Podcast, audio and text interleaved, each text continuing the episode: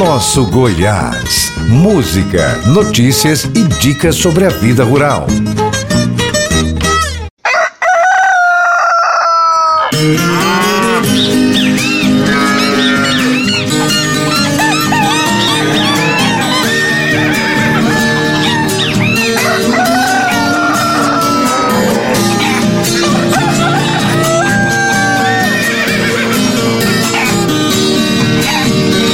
Bom dia! Com cheiro de café da manhã da roça. Oh, coisa boa! Eu sou Alencar Valadares e começa agora o programa Nosso Goiás. No programa de hoje, vamos falar sobre fontes de energia renovável. E você sabe como plantar cenoura? Vai ficar sabendo no nosso segundo bloco. No terceiro bloco, vamos conhecer a história de Zé do Rancho. E se você quer dicas para não ter perdas na produção leiteira, fica com a gente até o quarto bloco. E no quinto bloco, a gente fala sobre o app do Sebrae para venda de hortaliças. No poema de hoje é de Iaciara Nara e chama-se Chão Vermelho, além de dicas para feiras e simpósios do agro. Fica com a gente! Vamos abrir o programa com Bia e Dino Franco cantando Cruz do Meu Rosário.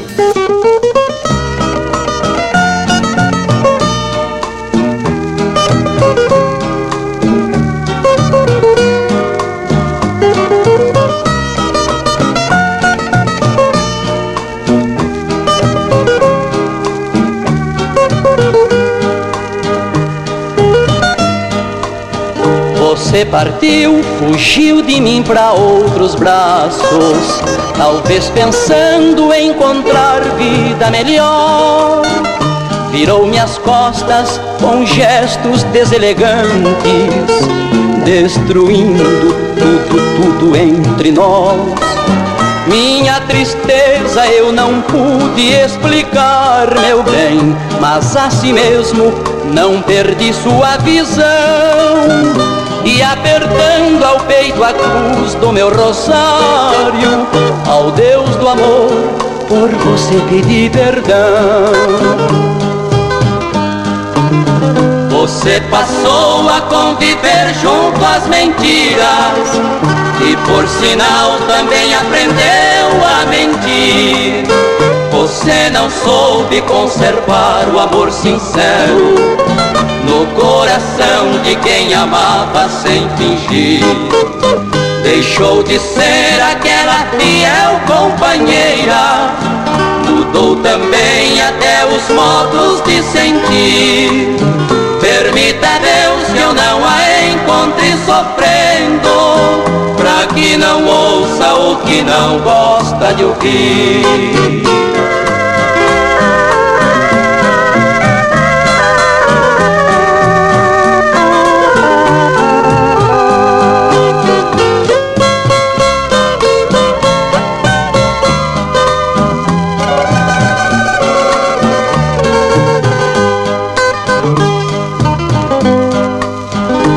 Você passou a conviver junto às mentiras e por sinal também aprendeu a mentir.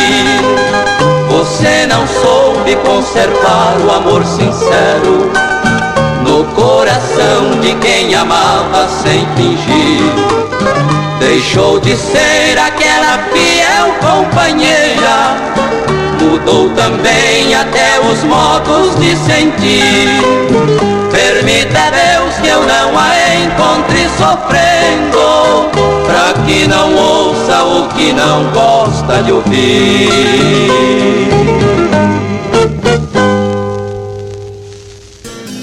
A bioenergia vem representando uma verdadeira revolução no quesito economia. Com a sua implementação, a redução no gasto de gasolina para implementos agrícolas como o trator será significativa. Para se ter uma ideia, o consumo médio desse modelo no campo, com 75 CV de potência, é de 13,41 litros por hora. Em uma jornada de trabalho de 8 horas, o gasto seria aproximadamente de 107,28 litros de combustível. O professor do Instituto Federal de Goiás, IFG, na área de Química e do mestrado de Gestão, Tecnologia e Processos de Trabalho, Joaquim Werner Zang, explica o que é a bioenergia e suas aplicações. A matéria é de Minéia Gomes. O mercado de bioenergia renovável, energia e materiais de base biológica e mercados de carbono deve movimentar mais de 124 bilhões de dólares no Brasil até 2040. O relatório de tecnologia e inovação de 2023 da UNCTAD enumera 17 tecnologias de ponta capazes de gerar receitas de até 9,5 trilhões de dólares até 2030. O estudo destaca o potencial do Brasil na área de biocombustíveis devido à produção de etanol iniciada nos anos 70. O país detém hoje 30% do mercado global e tem a maior frota de veículos flexíveis do mundo. Joaquim Werner Zang, professor do Instituto Federal de Goiás IFG na área de Química e do mestrado de Gestão, Tecnologia e Processos, fala sobre esse mercado no Brasil. No IFG e na UFG, estamos juntos com muitos parceiros nacionais e internacionais realizando diferentes projetos de bioenergia. Inicialmente, gostaria de explicar o que é bioenergia. Bioenergia obtida pelo aproveitamento energético de biomassa, que pode ser de origem de plantas ou de origem animal.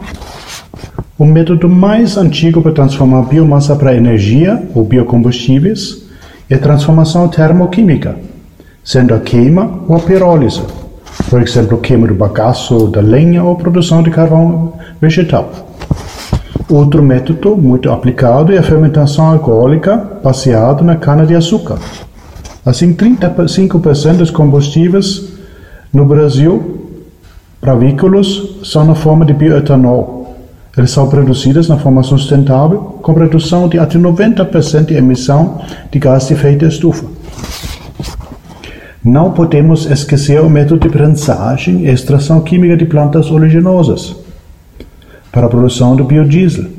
O teor de mistura obrigatória do biodiesel, óleo diesel fóssil, subiu para 12% em abril deste ano. Observando toda a energia transformada no Brasil, já um quarto oriundo da biomassa, sendo 16,4% de biomassa de cana-de-açúcar e 8,7% de lenha e carvão vegetal, principalmente baseados no eucalipto.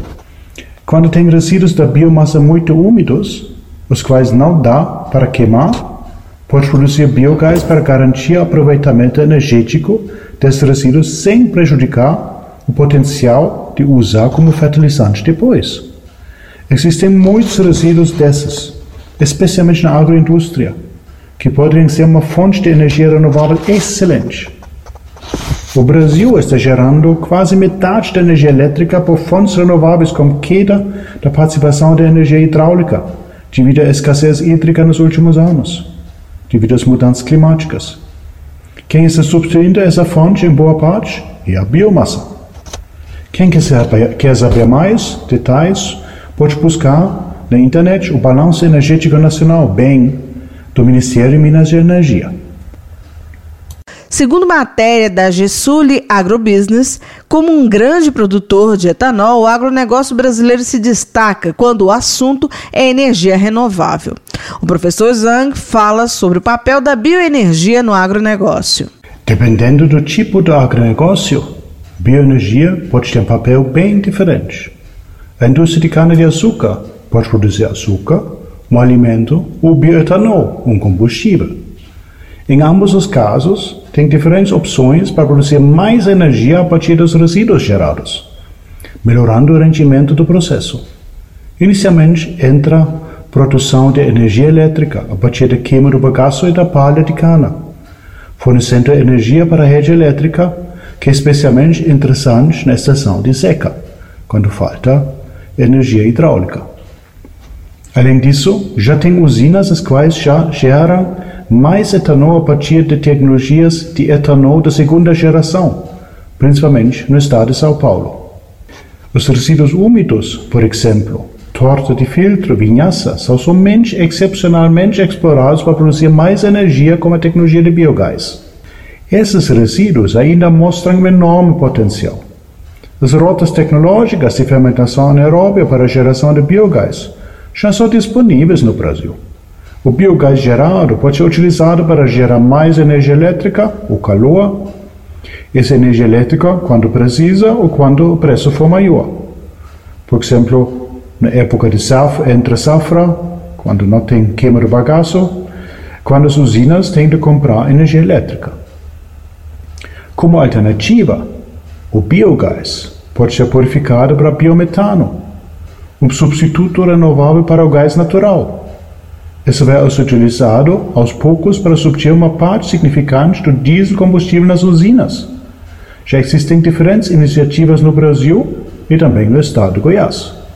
A expectativa é que até 2050 a bioenergia corresponda a pelo menos 30% da energia utilizada em todo o mundo, segundo o presidente da FAPESP, Fundação de Amparo à Pesquisa do Estado de São Paulo, José Goldenberg. Para o professor Joaquim Zang, a bioenergia se destaca pela sua versatilidade. Goiás já é o estado com segunda maior produção de cana-de-açúcar no Brasil com uma participação nacional acima dos 10%. Já tem várias usinas em Goiás com produção de energia elétrica a partir da queima do bagaço combinado com a inserção na rede pública. Outras usinas estão mais avançadas, com projeto em andamento para a produção de biogás a partir de resíduos úmidos, como torta de filtro vinhaça, visando diferentes aproveitamentos do biogás tem diferentes iniciativas para aproveitamento de estrumo bovino e suíno no estado de Goiás, tendo em vista a crescente tendência para confinamento dos bois. Isso deixa muitos resíduos disponíveis para aproveitamento energético, nesse caso esterco e restos de ração. Granjas de criação suíno e de aves já aproveitam a opção de usar os resíduos como nova matéria-prima para geração de biogás e de fertilizantes efluentes, como alta carga orgânica numa criação de porcos, podem virar base de geração de energia elétrica. Assim, será possível baixar os custos de produção, diminuir ao mesmo tempo a emissão de gás de efeito estufa e garantir um fornecimento de energia constante baseado em fontes próprios e renováveis.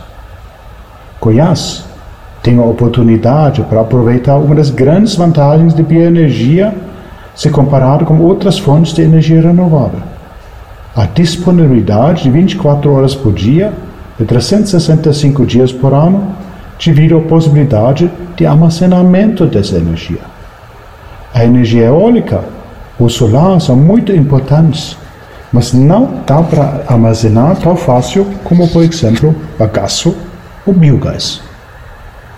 A bioenergia já é uma realidade no Brasil e no mundo. Vale a pena se informar a respeito da implementação dessa fonte renovável de energia para o agronegócio. Minéia Gomes para as rádios Brasil Central AM e RBC FM. E estamos de WhatsApp novo. Anota aí: 32017707. Mande seu recado.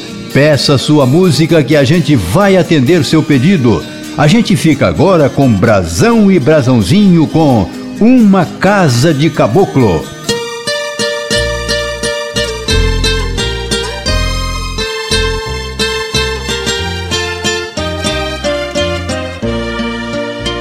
A minha casa que é casa de caboclo não tem conforto como outras casas têm. O que eu tenho realmente é muito pouco, mas felizmente dá pra mim e mais alguém. Graças a Deus é uma casa abençoada. Na minha mesa sempre tenho que comer. E porventura, se alguém pedir pousada, esteja certo que eu hospedo com prazer.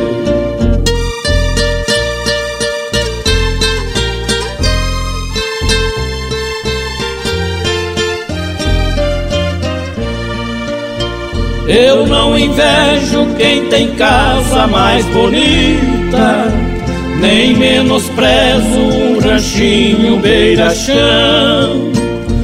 Que importa é achar em casa rica ou num casebre um bondoso coração. E quem procura uma casa de caboclo, não é preciso ficar rouco de chamar. É o bastante dar sinal que está chegando. Já vem alguém e vai mandando a gente entrar.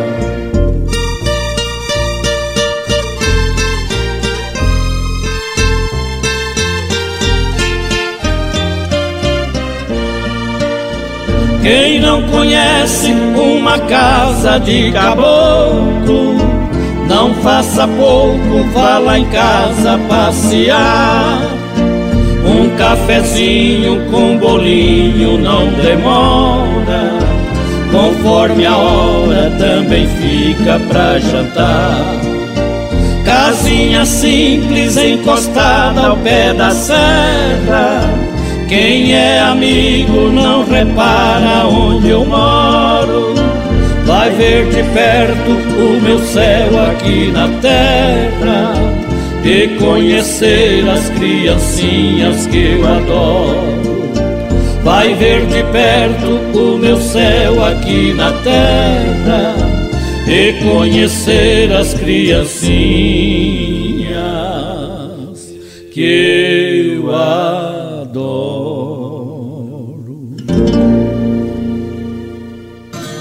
Os produtores rurais podem obter os benefícios da energia solar ao mesmo tempo em que reduzem os gastos de produção, captando os raios do sol para trabalhar em suas fazendas. Os agricultores se beneficiam da energia solar além de seus benefícios ambientais. O professor Dr. Davis Pinheiro Neto mestre profissional em tecnologia, gestão e sustentabilidade, fala sobre as fazendas solares. A fazenda solar é uma opção para quem deseja gerar a própria energia sem passar por todos os processos da instalação da usina fotovoltaica. Conversamos com o professor do mestrado profissional em Tecnologia, Gestão e Sustentabilidade do IFG, Dr. Davis Pinheiro Neto, que explica o que é uma fazenda solar e como implantá-la. Fazenda solar é um empreendimento que produz energia elétrica a partir da radiação solar capturada por painéis solares instalados em grandes extensões de terra. Investir em fazendas solares no Brasil é uma opção atraente, tendo em vista que o país possui um grande potencial para a geração de energia solar, com alta incidência de radiação solar durante todo o ano. Além disso, a tecnologia fotovoltaica se tornou cada vez mais acessível e competitiva em relação a outras fontes de energia. O custo da energia elétrica pode variar consideravelmente no setor agropecuário, dependendo da atividade da região. No entanto, a eletricidade é um insumo essencial para muitas atividades, como, por exemplo, irrigação, iluminação, refrigeração e processamento de alimentos. Estudos realizados pela Confederação da Agricultura e Pecuária do Brasil, CNA, revelam que a eletricidade pode representar entre 4% e 25% do custo total de produção em algumas culturas, como a produção de leite e avicultura, e em outras atividades, como a irrigação de culturas de grãos, o custo da energia elétrica pode chegar a representar mais de 50% do custo total de produção. Devido à importância do custo da energia elétrica no setor agropecuário, a geração própria de energia solar em propriedades rurais pode reduzir significativamente os custos e aumentar a autonomia energética, tornando as atividades agropecuárias mais competitivas. A Lei 14.300, publicada em 6 de janeiro de 2022, que estabelece a Política Nacional de Geração Distribuída de Energia Elétrica no país, permite a compensação da energia gerada na conta de luz. A nova legislação traz benefícios específicos para as propriedades rurais que adotam a geração de energia solar como por exemplo a isenção do ICMS na venda de energia excedente para a rede elétrica e incentivos para a instalação de sistemas de geração distribuída em propriedades rurais, incluindo linhas de financiamento com juros reduzidos. Outro ponto importante da nova lei para, para as propriedades rurais é a possibilidade de compartilhamento de créditos de energia elétrica entre diferentes unidades consumidoras, desde que elas estejam localizadas na mesma área de concessão de distribuição de energia elétrica. Isso pode ser útil, por exemplo, para cooperativas agrícolas e outras associações de produtores rurais que desejam adotar a geração distribuída de energia solar em conjunto. Reconhecido internacionalmente por possuir uma das matrizes energéticas mais limpas do mundo, com 84% de sua matriz elétrica com origem em fontes renováveis, contra uma média de 28% do restante do mundo, o Brasil tem na energia solar uma dos principais pilares. O professor Davis fala sobre o futuro da energia solar no país. O futuro da energia solar é bastante promissor especialmente no que diz respeito ao seu benefício para o agronegócio. Com o avanço das tecnologias e o aumento da demanda por fontes de energia limpa e renovável, a geração de energia solar tem se tornado cada vez mais eficiente e acessível em todo o mundo. No caso do agronegócio, a energia solar pode trazer diversos benefícios, como a redução dos custos de produção, a maior autonomia energética das propriedades rurais e a redução da dependência de fontes de energia convencionais, muitas vezes caras e poluentes.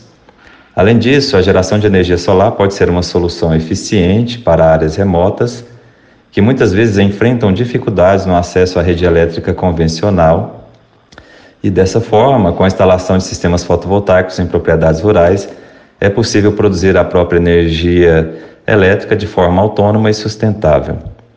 No Brasil, especificamente, é, o potencial de geração de energia solar é enorme, devido às características geográficas e climáticas do país, e o uso da energia solar pode trazer benefícios tanto para pequenos produtores rurais quanto para grandes empresas do setor agropecuário, contribuindo para a redução dos custos e aumento da eficiência na produção.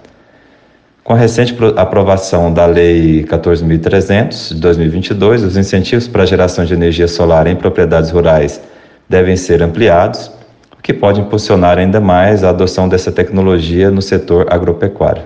A energia solar fotovoltaica atingiu a geração de 22,3 gigawatts de potência no Brasil no ano de 2022 e a projeção é de um crescimento de 42% para esse ano. Minéia Gomes para as Rádios Brasil Central AM e RBC FM. Quem canta agora é Zé Viola e Joãozinho com Copo Quebrado. E no segundo bloco, vamos falar sobre a plantação comercial de cenouras. A gente volta daqui a pouco.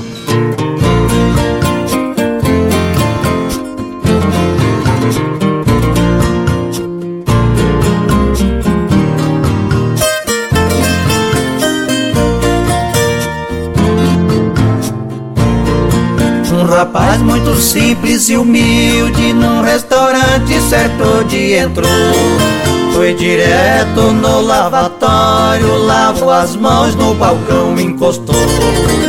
Pediu um guaraná pra beber, com muito mau gosto o copeiro serviu. Se quiser copo pega ali, virou as costas de perto, saiu.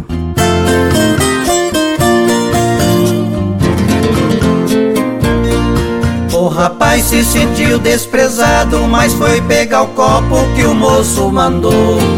Começando a tremer de nervoso, da sua mão o copo escapou.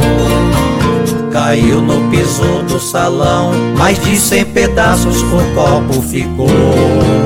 Fazendo um baita barulhão que do outro lado o copeiro escutou.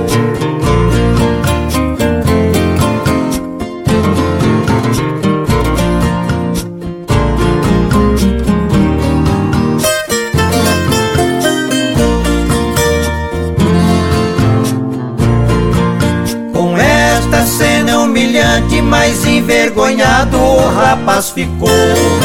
O copeiro veio correndo e apontando o dedo pro rapaz falou: Você vai pagar este copo, é um palavrão o copeiro soltou. O rapaz ficou ali parado, respirou fundo e depois retrucou.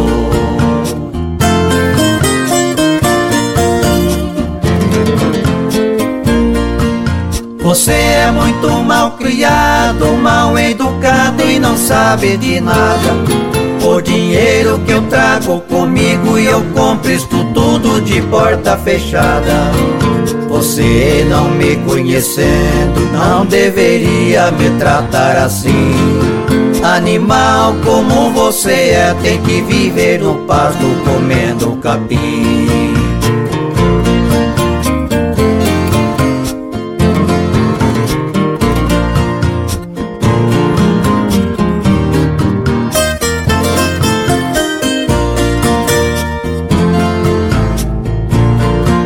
Você ter ideia quem sou, vai e pergunte a qualquer cidadão. Sou fazendeiro mais rico, criador de gado desta região. Crio o gado mais bonito que você vê na exposição. Nos rodeios que tem no Brasil, eu já enjoei de ser campeão.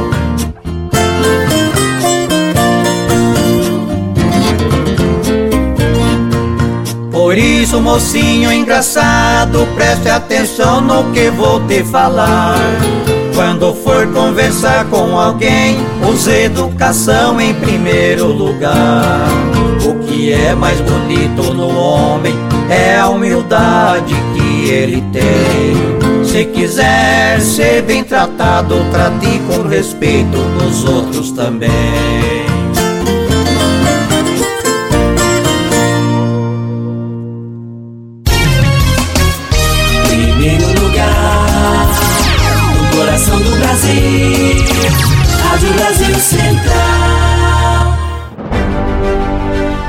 Goiás é Brasil.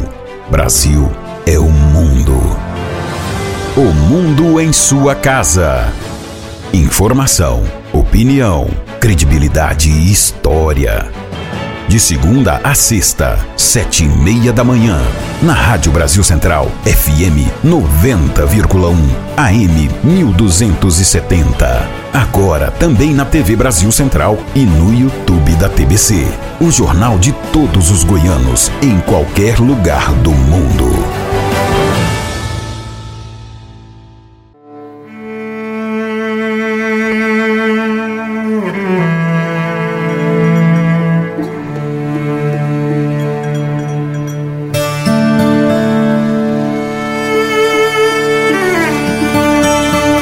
A cenoura é uma das hortaliças de maior expressão econômica no mundo, desempenhando importante papel na alimentação, principalmente no fornecimento de vitamina A. A cenoura é cultivada em todo o território nacional. Por ano, ocupa área equivalente a 30 mil hectares, com a produção de 900 mil toneladas de raízes. Está entre as 10 hortaliças mais plantadas no país.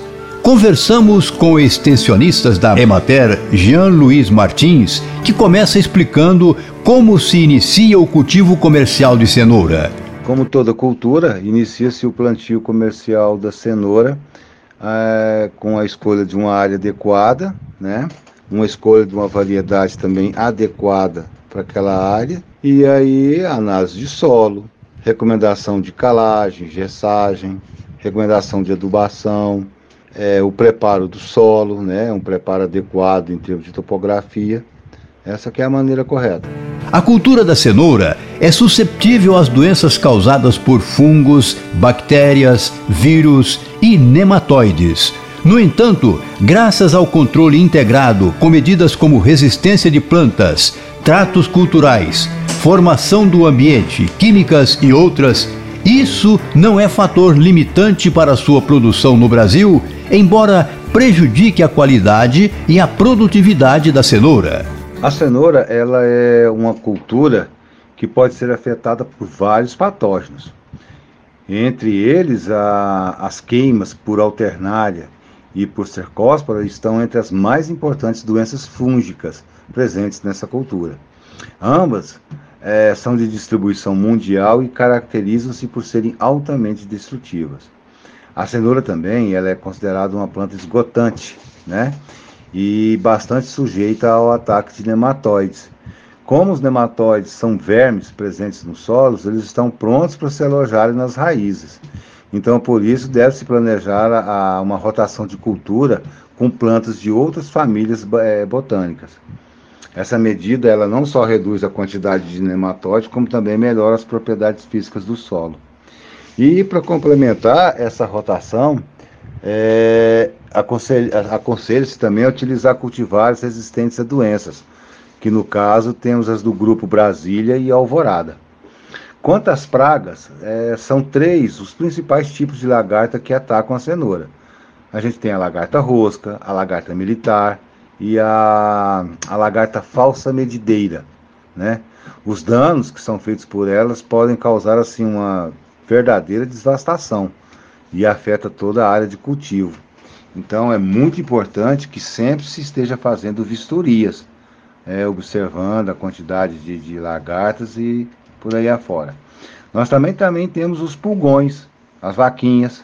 Agora, quanto ao manejo dessas pragas e doenças, é importantíssimo seguir a orientação de um engenheiro agrônomo com experiência nessa área.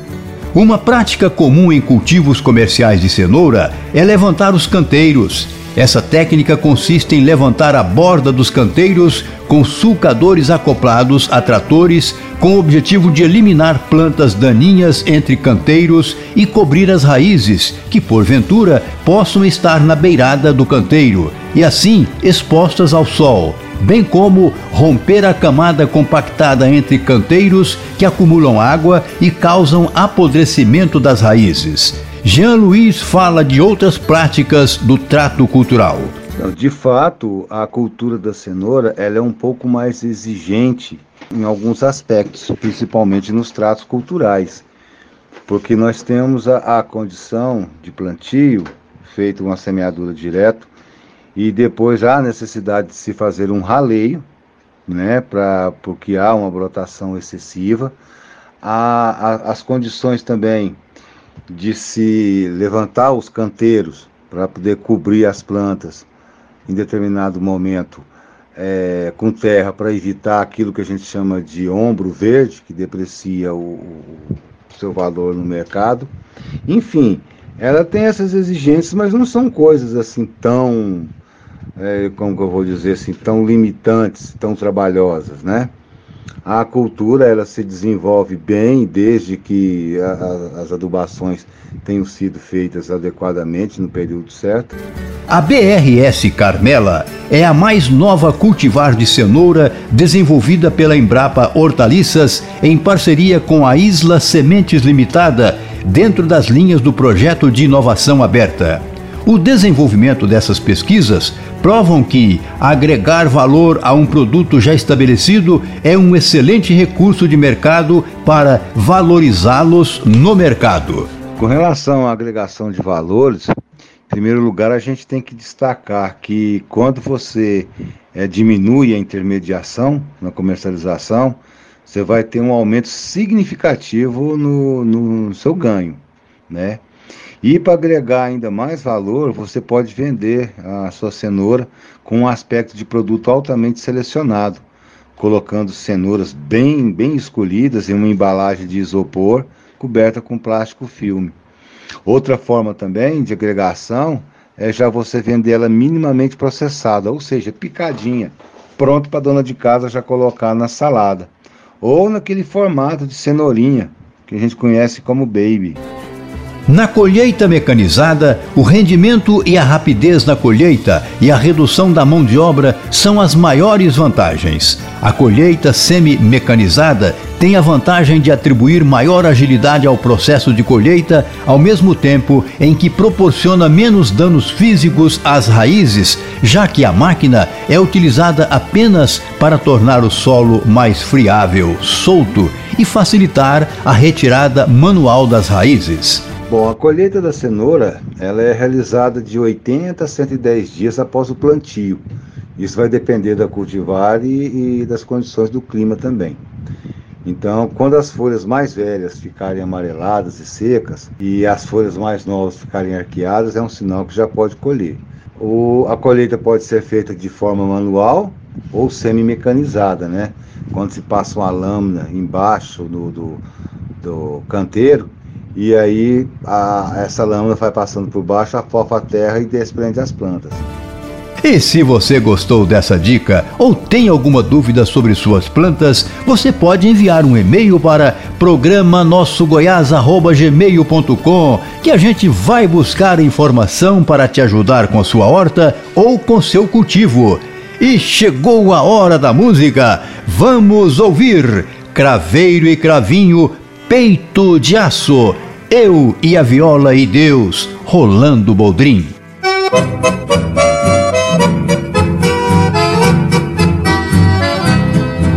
Sou filho de gente brava, de paulista decidido, parente de bandeirante que abriu o sertão, homem destemido, que tem o nome na história, de norte a sul conhecido.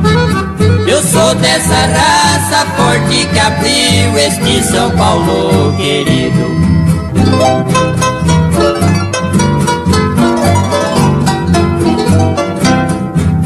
Eu também sou dessa fibra, sempre fui resolvido.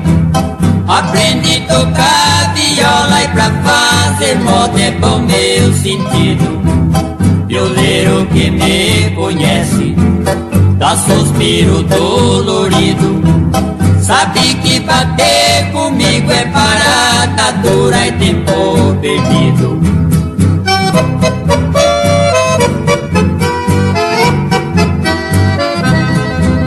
Eu já tenho reparado nas festas que eu tenho ido. Quando eu bato a minha viola, os campeão fica desenchavido. As casadinhas de novo, esquece até do marido. Coração pode ser duro na hora da suspiro doído.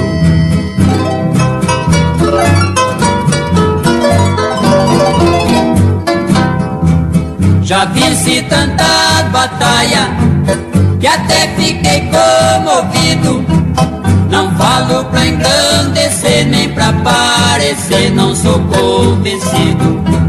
Só letra de moda boa, tenho caderno surtido. O meu nome corre mundo, peito de aço é meu apelido.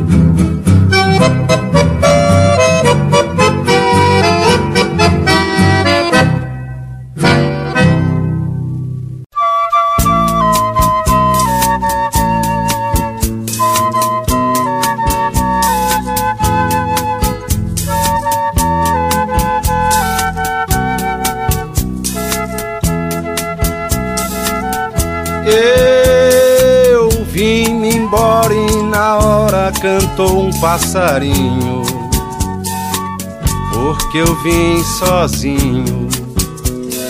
Eu, a viola e Deus. Vim parando assustado e espantado com as pedras do caminho.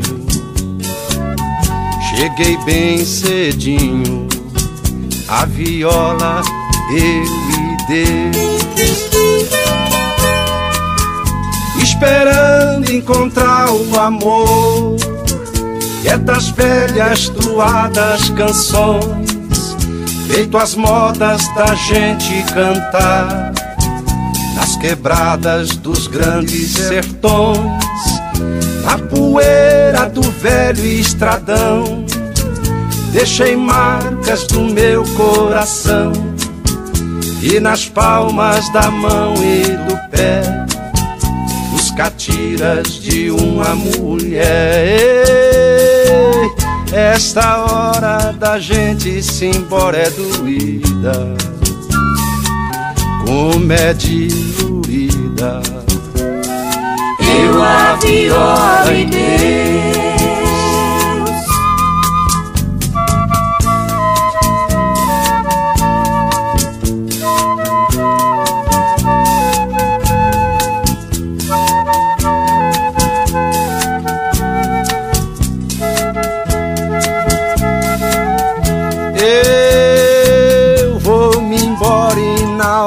Vai cantar um passarinho, porque eu vou sozinho. Eu, a viola e Deus. Vou parando assustado e espantado com as pedras do caminho. Vou chegar cedinho, a viola eu e Deus esperando encontrar o amor que é das velhas doadas canções, feito as modas da gente cantar nas quebradas dos grandes sertões, na poeira do velho estradão. Deixo marcas do meu coração e nas palmas da mão e do pé catiras de uma mulher. Ei, esta hora da gente se embora é doída, como é dilurida. Eu a viola e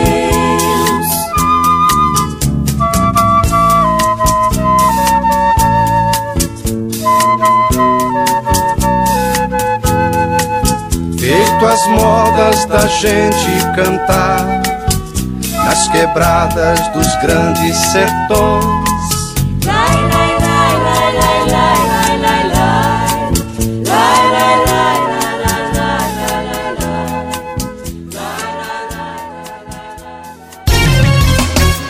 Primeiro lugar, no coração do Brasil, Rádio Brasil Central.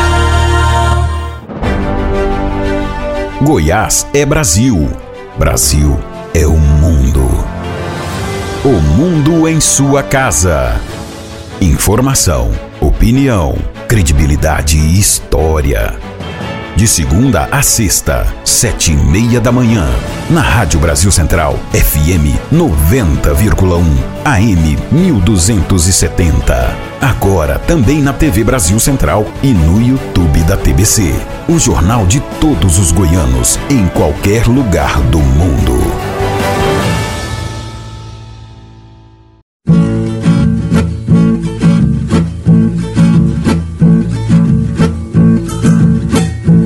Hoje vamos falar sobre a história do saudoso Zé do Rancho. João Isidoro Pereira nasceu em Guapiaçu, no interior do estado de São Paulo, em 4 de junho de 1927. Com oito anos, era engraxate e também fazia carretos na Feira Livre em São José do Rio Preto, São Paulo, além de já tocar cavaquinho nos bailes. João Isidoro iniciou a carreira artística aos 17 anos de idade em circos, onde se apresentava como instrumentista, cantor e também ator de dramas e comédias, tendo adotado o nome artístico de Bonifácio. E foi num circo que formou uma dupla com Cacau do Sertão, que foi quem lhe sugeriu um nome mais sertanejo. E em 1950, já tendo adotado o nome artístico de Zé do Rancho, atuou durante quatro anos tocando guitarra elétrica e cantando na orquestra Nelson de Tupã, São Paulo. Em 1954, Zé do Rancho seguiu para a capital paulista a convite da Rádio Tupi e passou a participar do famoso trio juntamente com Serrinha e Rielinho, tendo Zé do Rancho substituído o Caboclinho, que já apresentava problemas de saúde. Zé do Rancho participou do trio mais querido do Brasil, de forma intermitente até 1957, ano do falecimento do Caboclinho. A partir de então, Zé do Rancho assumiu de vez o lugar e integrou o trio Serrinha, Zé do Rancho e Realinho, até 1962, com diversos shows e gravações. E continuaram a apresentar o programa na Rádio Tupi às terças, quintas e sábados, sempre às 18h30.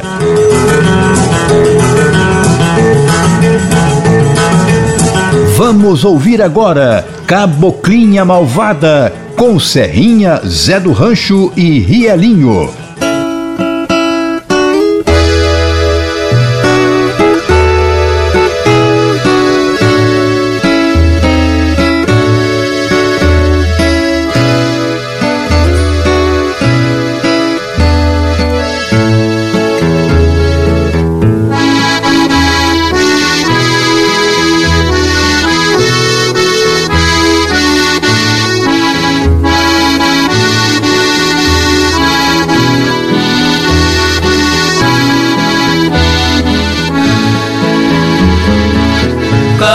Caboclinha malvada, não me faça soluçar. Eu já tenho os olhos rasos de tanto chorar. O teu parece até passarinho que cantando vive alegre, sempre junto do seu ninho. Eu vivo triste, soluçando no meu pinho, sou um caboclo desprezado, sem amor e sem carinho.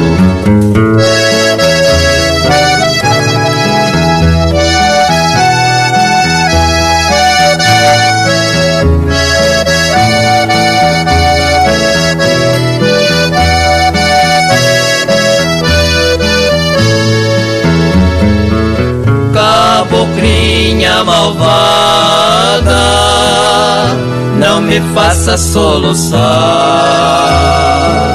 Eu já tenho os olhos rasos de tanto chorar. O teu desprezo vai matando devagar, roubando a felicidade de quem vive a te gostar. Eu vou vou pra bem longe morar. Eu levo como consolo tua imagem meu.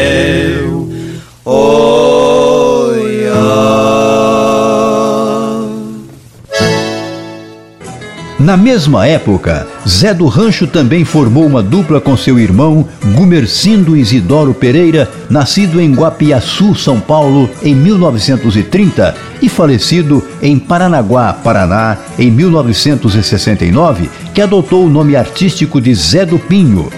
Zé do Rancho e Zé do Pinho gravaram em 1956 e 1957 dois discos 78 RPM. Em 1962, com a aposentadoria de Serrinha, a esposa de Zé do Rancho, Maria Vieira da Silva, nascida em Bauru, São Paulo, em 7 de fevereiro de 1939 e que Zé do Rancho havia conhecido em 1957, passou a integrar o trio que, por sua vez, foi desfeito em 1965. A nova dupla Zé do Rancho e Mariazinha foi depois para a Rádio Nacional de São Paulo, na qual permaneceu de 1969 até 1971. Zé do Rancho e Mariazinha gravaram quatro LPs até 1972. O maior sucesso da nova dupla foi, sem dúvida, Abra a Porta Mariquinha, resposta da Mariquinha, gravada na RCA em 1969.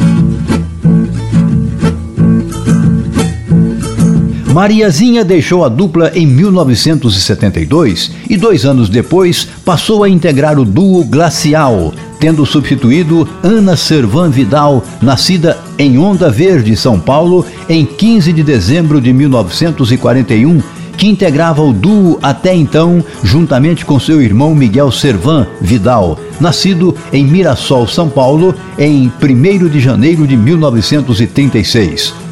Logo depois, Mariazinha optou por abandonar a carreira artística, passando a viver em Campinas, São Paulo, juntamente com Noeli, sua filha, esposa de Chororó. Em 1975, Zé do Rancho formou uma dupla nova com Sebastião Gomes, nascido em Ariranha, São Paulo, em 1951 e que era até então o Vilmar da dupla Valmir e Vilmar. Sebastião também adotou o nome artístico de Zé do Pinho, o mesmo nome artístico que já havia sido adotado pelo Gumercindo, irmão do Zé do Rancho. Zé do Rancho e Zé do Pinho emplacaram diversos sucessos, tais como No Colo da Noite, Devolva a Passagem e Meu Sítio, Meu Paraíso, entre outros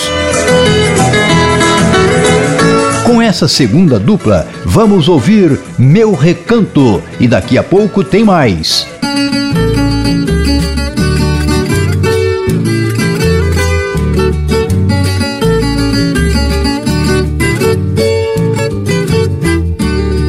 Ronco porco no chiqueiro, berro boi lá no curral late o cão lá no terreiro, canta o galo no quintal. É assim lá no meu rancho, quando começa a clarear. Quem quiser ir conhecer, vai lá um dia passear.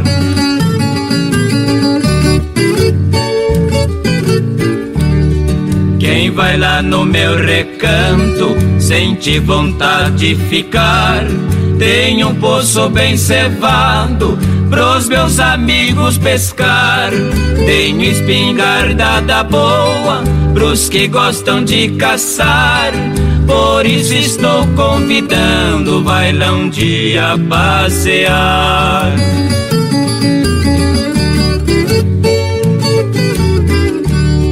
Tenho lá uma boa viola para quem souber tocar. Tenho redes na varanda que é pra gente descansar. Quem se criou no interior vai de tudo recordar. Aceite este meu convite, vai lá um dia passear.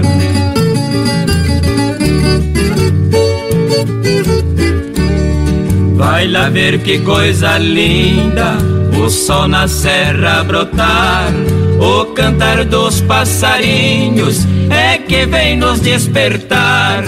É um pequeno paraíso onde a paz foi pra ficar. Quem quiser tranquilidade vai lá um dia passear.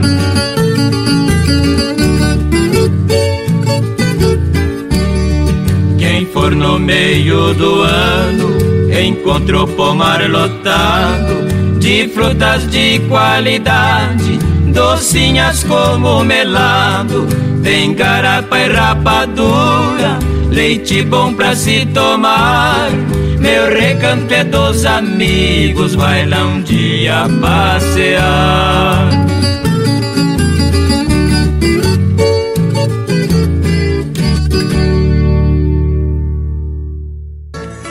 A dupla Zé do Rancho e Zé do Pinho terminou em 1980 após ter gravado seis LPs pela RCA. Zé do Pinho abandonou a carreira artística e seguiu carreira religiosa como pastor protestante. Faleceu em 3 de março de 2019 em Anápolis, Goiás, a convite de Nenete, que era produtor sertanejo. Zé do Rancho também gravou quatro discos como solista de viola, os LPs A Viola do Zé, 1966, Viola da Moda, 1974, Viola Sertaneja, 1981 e Viola Enluarada, 1988, com destaque para as músicas Lamentos da Viola, Rio Abaixo, A Viola e o Violão, O Canto do Rouxinol e Despertar da Montanha convite de Nenete, da dupla Nenete e Dorinho, que era produtor sertanejo da RCA, hoje BMG, Zé do Rancho também gravou dois discos como solista de viola. Os LPs A Viola do Zé 1966 e Viola Sertaneja 1981, tendo interpretado brilhantemente composições caipiras célebres tais como Lamentos da Viola, Nenete Zé do Rancho, Xalana, Mário Zan, Arlindo Pinto e Rio Abaixo, J da Silva Vidal e Zé do Rancho. Pouco conhecido, porém excelente, é o trabalho de Zé do Rancho como instrumentista, não apenas na viola caipira, mas também no violão e no cavaquinho. Também já gravou juntamente com Tonico e Tinoco, Sérgio Reis e Léo Canhoto e Robertinho, além de ter acompanhado artistas do porte de Vicente Celestino, Zé do Rancho, porém, não era acreditado nas capas dos discos dos quais participava. Zé do Rancho morreu aos 87 anos no dia 15 de fevereiro de 2015. Foi enterrado em Ribeirão Preto, no cemitério Jardim da Paz. Sandy e Júnior, netos do cantor, publicaram suas despedidas em suas redes sociais na época da passagem.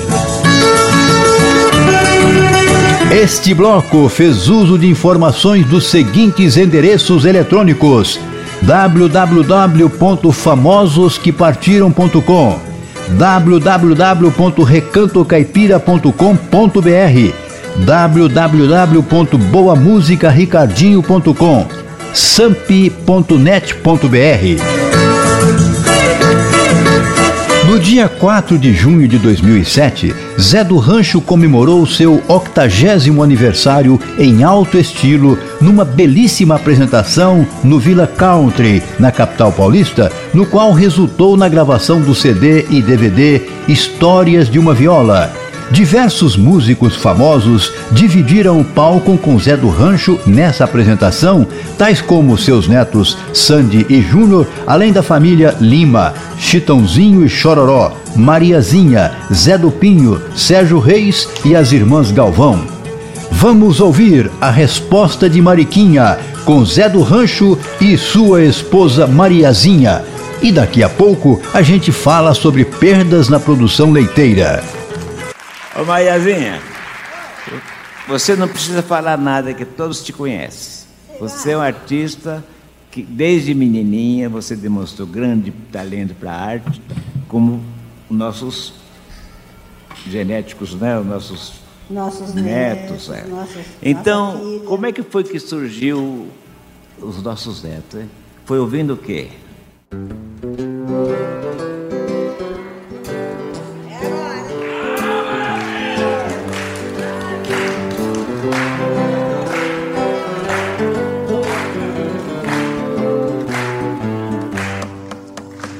Mariquinha, já voltei. Abre a porta. Seu sem vergonha. Isso é hora de chegar? Ué, mas agora que acabou o forró? É, né? É. Pois eu não abro, não. Você vem da pagodeira, vai curar sua canseira, bem longe do meu colchão. Mariquinha, abre a porta. Eu acabei de chegar, tô cansado. Você tá cansado e vai ficar, sabe por quê? Não. Porque eu não abro, não. Você vem da pagodeira, vai curar sua canseira, bem longe do meu colchão. Ó oh, Mariquinha, abre a porta e não reclama. Gosta que você me ama, que eu não quero discussão. Você queria que o seu bem fosse um bocó pra te levar no forró e depois ficar na mão. Mariquinha, é eu tô pau. chegando agora, mas tô no sereno aqui. Tá no sereno e vai se. Vai, porque eu não abro, não. Você vem da pagodeira, vai curar sua canseira, bem longe do meu colchão. Eu já falei que não vou abrir a porta e peço que você volte sem fazer reclamação. É?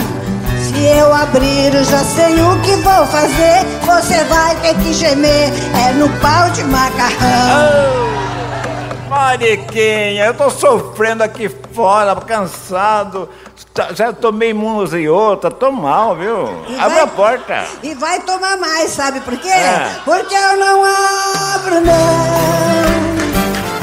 Você vem da pagodeira, vai curar sua canseira, bem longe do meu colchão. Ó Mariquinha, não levei você comigo. Eu tive medo do perigo por causa dos gavião. Tá bom. Mas agora estou de volta. Venha já a porta que eu não durmo fora, não. Mariquinha, pela mortadela, me abre a porta. Ah, é? Você vai pra Hum. PQP? Porque eu não abro, não. Você vem da pagodeira, vai curar sua canseira, bem longe do meu colchão. Porque não ficou por lá. Você não quis me levar, mas eu sei por que razão. Vai no forró, paquerar a mulher alheia. Quando volta, me tapeia, só pedindo meu perdão. Mariquinha, Mariquinha, abre a porta e não reclame, Mariquinha, senão eu vou dormir aqui fora. Você vai dormir mesmo. Ah, Vai mesmo. Hoje você não tem o, o cobertor de orelha, não. Sabe por quê? Porque eu não abro, não. Você vem da pagodeira, vai curar sua canseira, bem longe do meu colchão. Bem longe do meu colchão. bem longe do meu colchão. Aê, Mariquinha!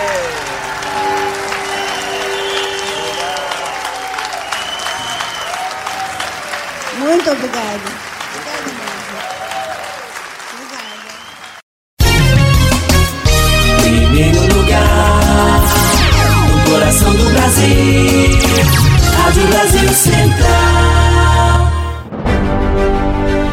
Goiás é Brasil. Brasil é o mundo. O mundo em sua casa. Informação, opinião, credibilidade e história. De segunda a sexta, sete e meia da manhã. Na Rádio Brasil Central, FM 90,1, AM 1270. Agora também na TV Brasil Central e no YouTube da TBC. O jornal de todos os goianos, em qualquer lugar do mundo.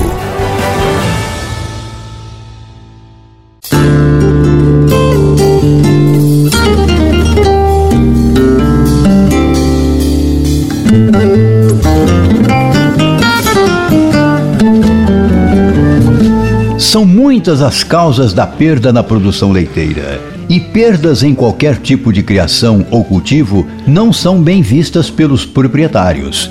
Para isso, é preciso estar atento a todo o processo de produção de ponta a ponta para identificar os gargalos e apresentar soluções.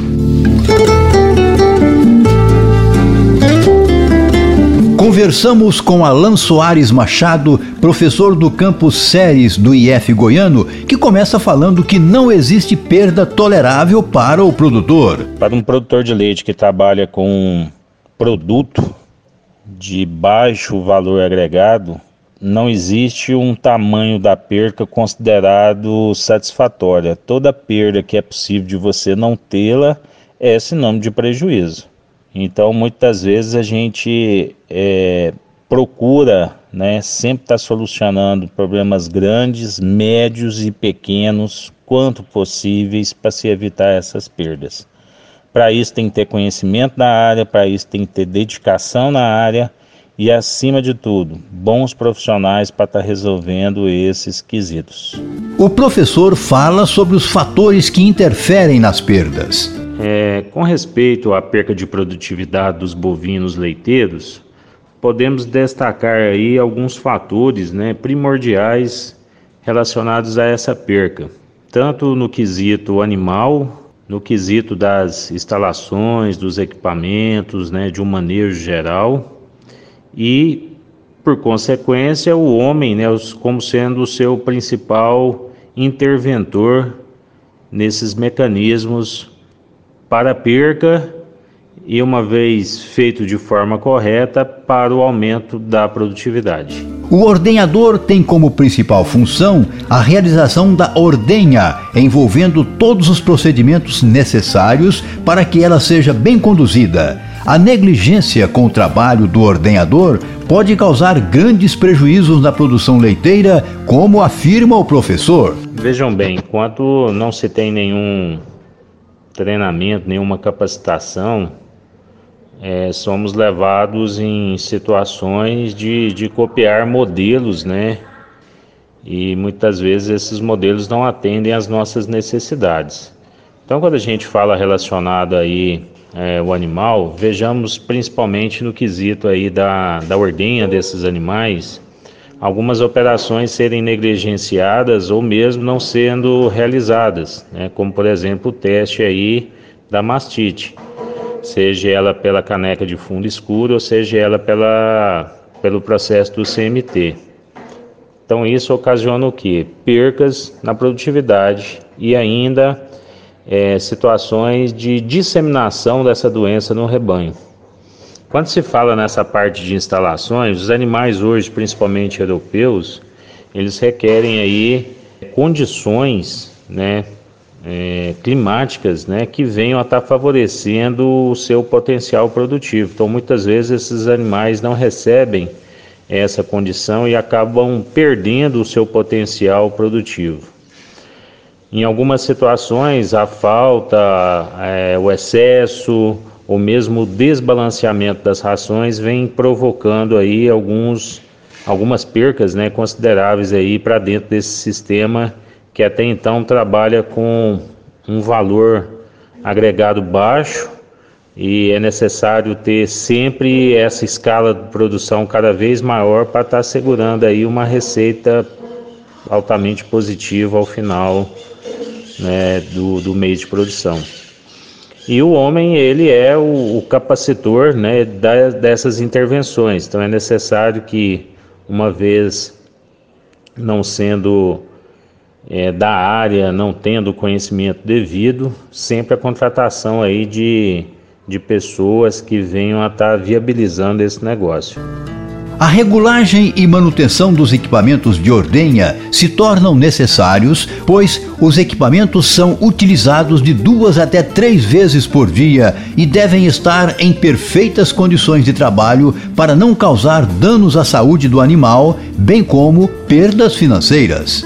Perdas relacionadas aí à manutenção, a, principalmente dos equipamentos, né, ligado aí à ordenha possam estar comprometendo toda a operação produtiva desses animais, uma vez que uma simples borracha de uma teteira pode estar ocasionando lesões, lesões essas que possam estar levando aí a uma contaminação, né, através de bactérias causadoras da mastite e por consequência a perca de produtividade. Então, mais do que nunca, é necessário sempre estarmos fazendo aí as devidas manutenções, é, as devidas correções do sistema, é, seja eles implantados aí pela é, indústria né, que comercializa esses equipamentos ou simplesmente pela visualização né, do operador, do produtor que está intimamente ligado à ordenha desses animais.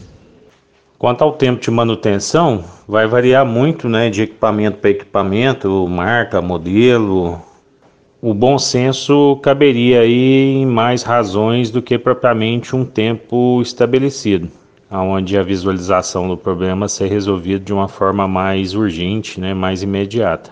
Para cada equipamento, cada componente material, é, se retrata aí a sua troca ou a sua devida manutenção. Não temos aqui como seguir uma tabela, né, porque as variações podem decorrer tanto pelo número de ordenhas, pelo número de animais ordenhados, quanto pelo tempo da última revisão dada ao equipamento. E se você gostou dessa dica ou tem alguma dúvida sobre sua criação, você pode enviar um e-mail para programa nossogoiás@gmail.com que vamos buscar ajuda para resolver seu problema. E chegou a hora da música. Vamos ouvir Igrejinha da Serra, Praião e Prainha, Léo Canhoto e Robertinho, o Presidente e o Lavrador, Michel Teló, Medley Sertanejo ao vivo.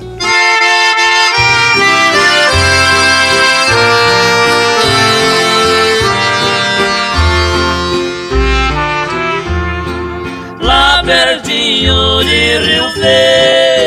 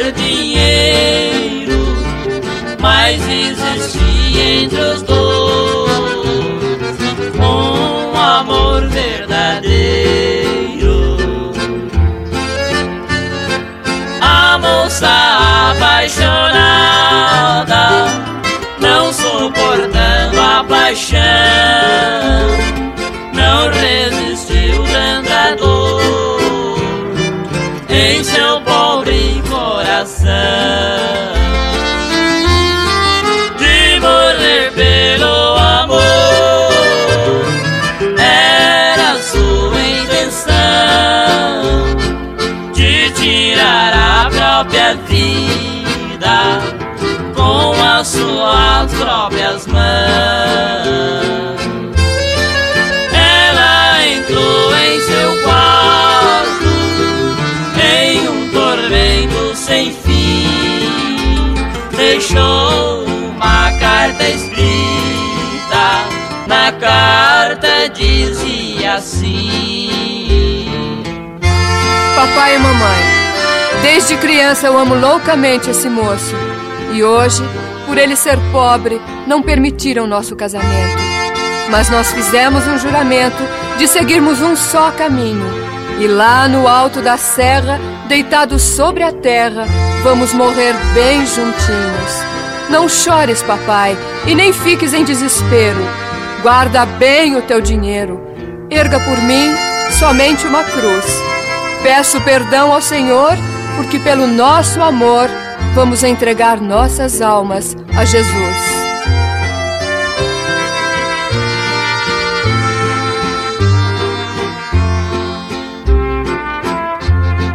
Ao ler aquela cartinha, ficaram todos assustados.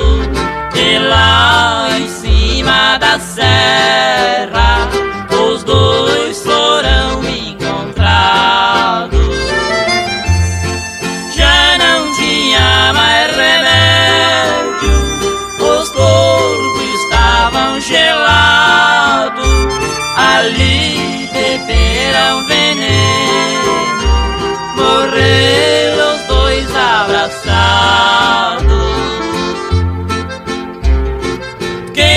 Ali bem pertinho, rezando, tira o chapéu,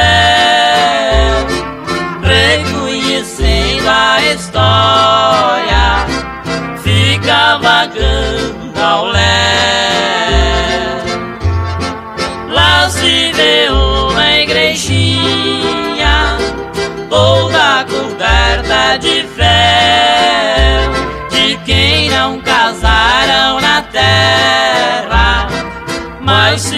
se uniram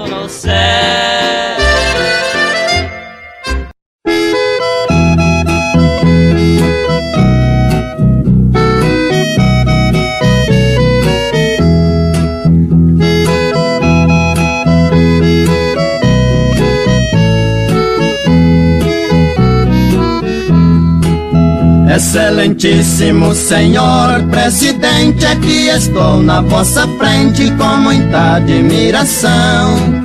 É um brasileiro que vos fala nessa hora, por favor me ouça agora, o nobre chefe da nação. É com respeito que venho à vossa presença falar com vossa excelência para olhar pra gente nossa. Venho pedir para o senhor, bom presidente, olhai pela minha gente que trabalha lá na roça.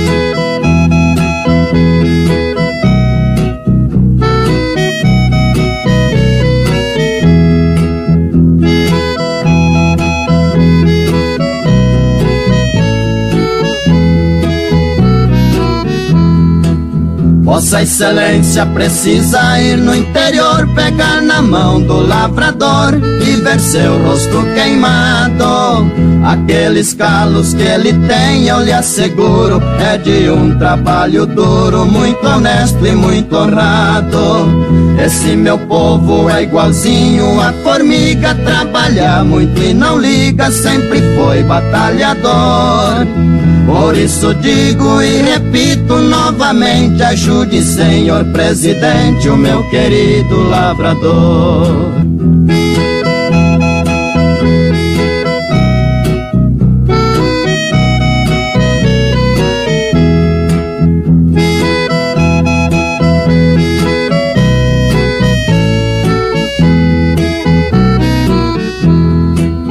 Pertenço a eles, eu falo de coração. Se for preciso, beijo a mão desse povo tão ordeiro. Bato no peito, grito alto, falo sempre. Sou filho de boa gente, eu sou filho de um roceiro.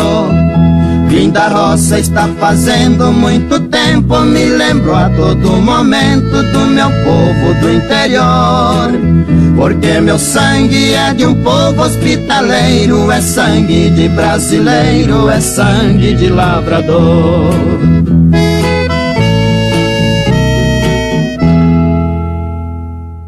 Vem comigo.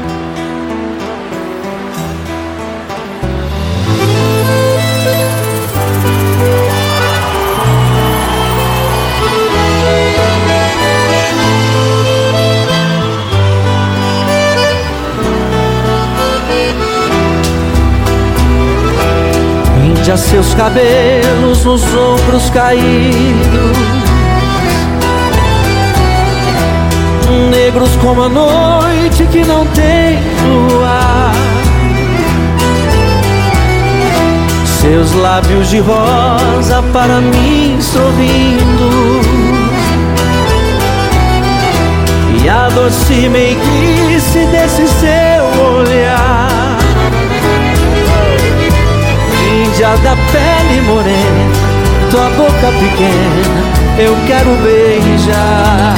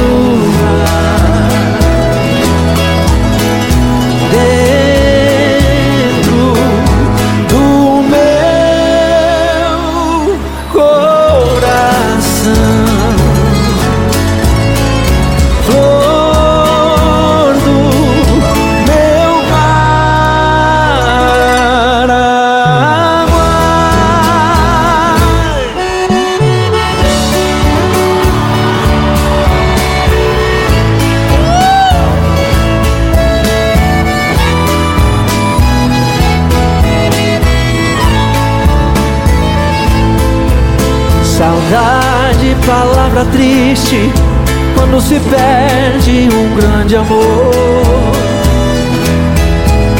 Na estrada longa da vida, eu vou chorando a minha dor. Igual uma borboleta, vagando triste por sobre a flor.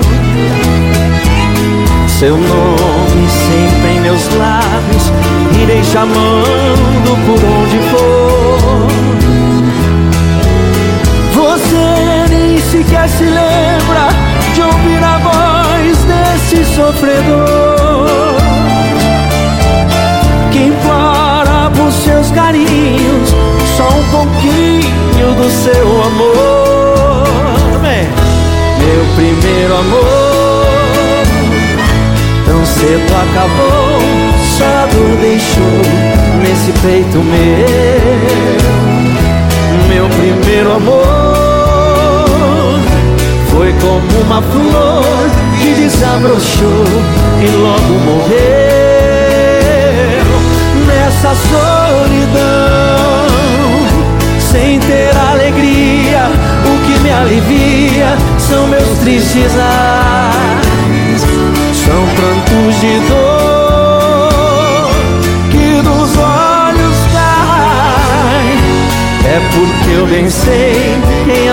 amei. Não verei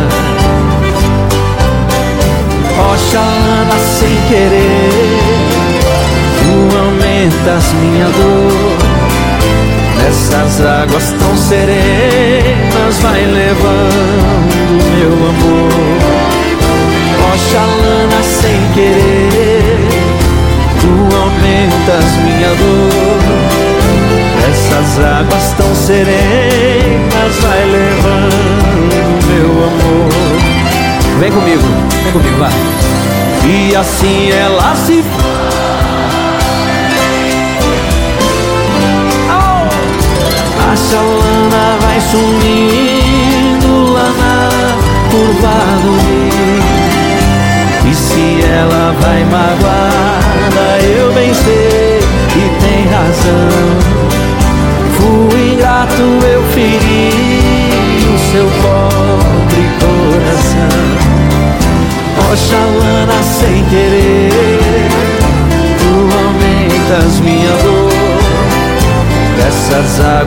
serenas vai levando meu amor. Oxalana sem querer Tu aumentas minha dor. Essas águas tão serenas vai levando meu amor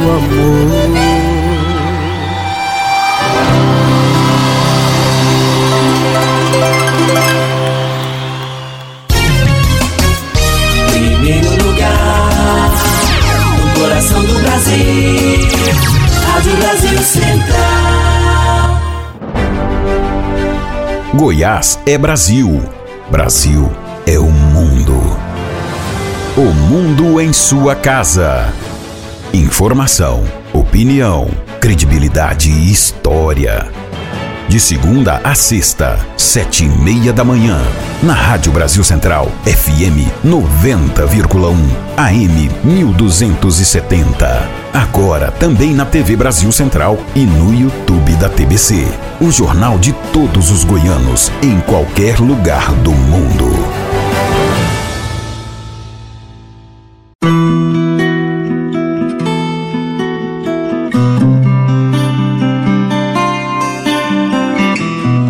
O pequeno produtor de hortifruti sempre teve na venda do seu produto o grande gargalo de sua produção.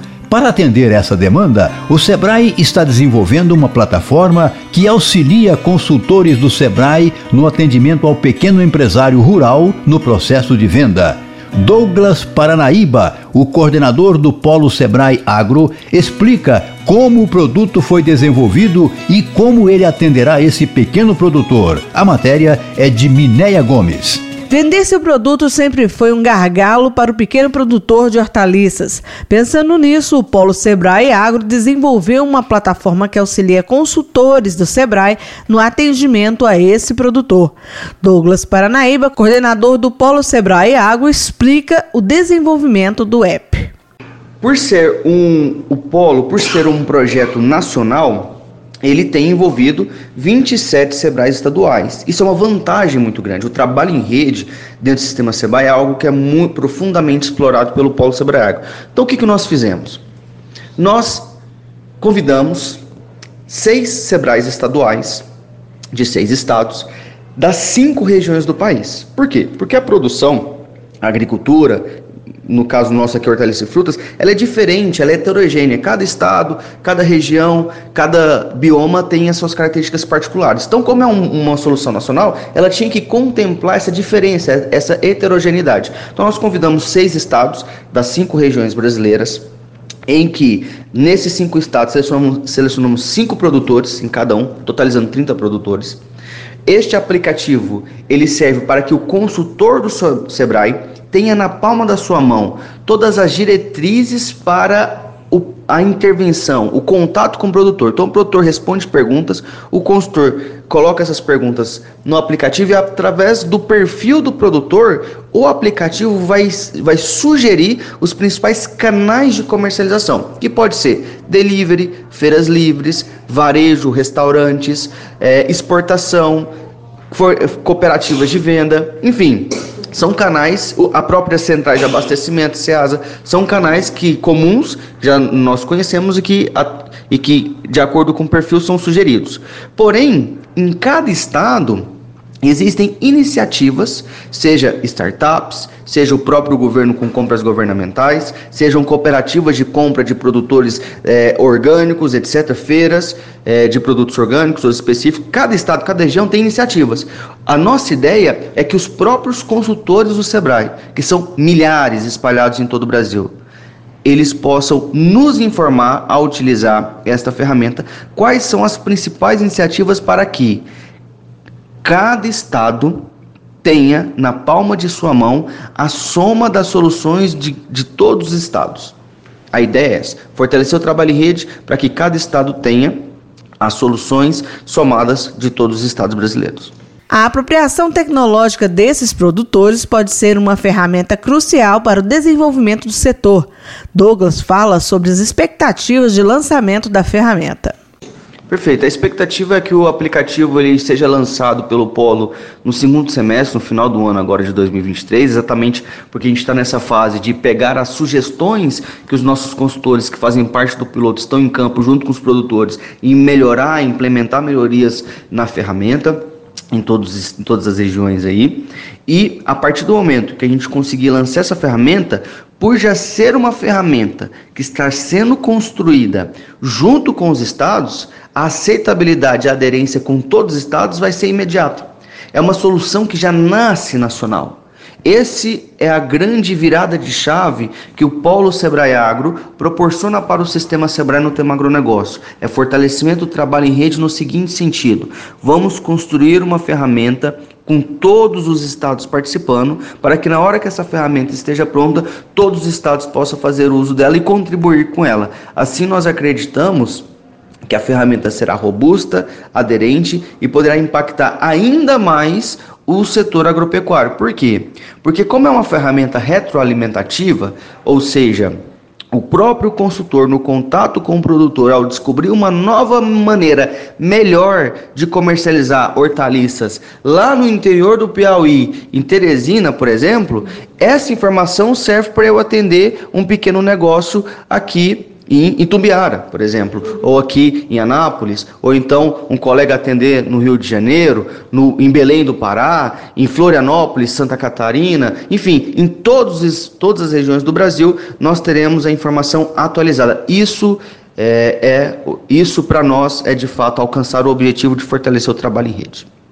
Segundo o coordenador, a expectativa é que o app seja lançado no segundo semestre. Veja, essa solução específica com apoio à comercialização, ela está inserida numa estratégia de atuação do sistema Sebrae. Como é que o sistema Sebrae atua hoje?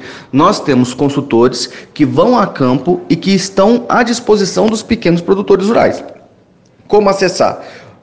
Aqui em Goiás, por exemplo, você pode entrar no site, ligar no 0800, ir no sindicato rural, no nosso convênio com os parceiros, enfim, acessando o sistema Sebrae e sendo produtor de hortaliças e frutas, aí o consultor treinado pela rede de soluções que está junto com o Polo Sebrae a nível nacional, treinado por essa rede, vai poder ter todas as condições de utilizar esse aplicativo no atendimento ao pequeno negócio. Ou seja, é uma ferramenta para apoiar o atendimento dos nossos consultores que podem agora apoiar o pequeno negócio também no aspecto comercialização e para ter acesso basta buscar as vias convencionais aí de acessar o sistema Sebrae. Como eu disse, aqui em Goiás pelos nossos parceiros Sindicato Rural, pelo 0800 ou então na nossa regional mais próxima que como o Sebrae tem, ou se tem, né, tá em todos os 246 municípios do estado de Goiás. Então tá fácil aí do produtor ter acesso.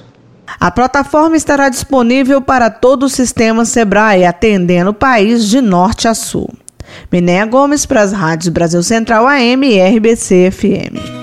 E estamos de WhatsApp novo. Anota aí: 3201 7707. Mande seu recado, peça sua música e a gente vai atender seu pedido. Vamos ouvir com Pitangueira e Zé Fortuna O Punhal da Vingança.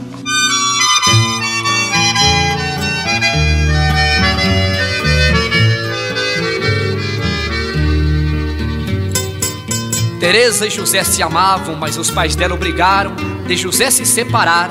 E quando os dois se apartaram, para nunca mais se casar, num longo abraço juraram. um punhal para cada um, guardar o contrato feito. Se um dos dois casasse um dia, o outro tinha o direito de chegar, fosse onde fosse, e cravar o punha no peito. José foi estudar para padre, Teresa também mudou. Passado 14 anos, os pais a filho brigou a casar com um velho rico, contra o gosto ela casou. Na hora do casamento, Teresa não conheceu que o vigário era o José que os uniu perante Deus e ao lhe dar os parabéns, junto um presente lhe deu. Quando chegaram na porta da igreja, emocionada ao presente ela abriu. Dentro encontrou o punhal que um dia ela entregou ao amor que partiu. Reconheceu que o vigário era aquele que no passado punhal ela deu. Quis o destino que ele viesse unir a outro amor que era ser.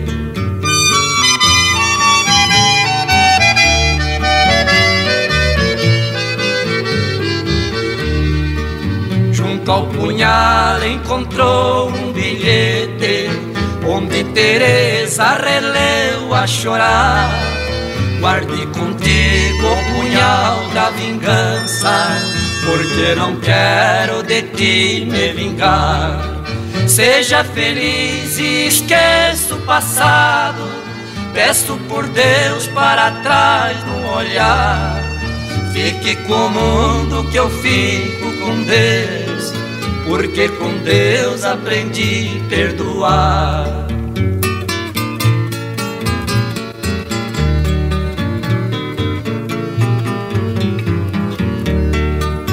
Os convidados não compreendiam qual o segredo de sua grande dor. Somente ela sabia que havia neste punhal uma jura de amor. Pegando firme o punhal da vingança, com desespero em seu peito gravou. Enquanto o sino da igreja batia, ali Teresa sem vida.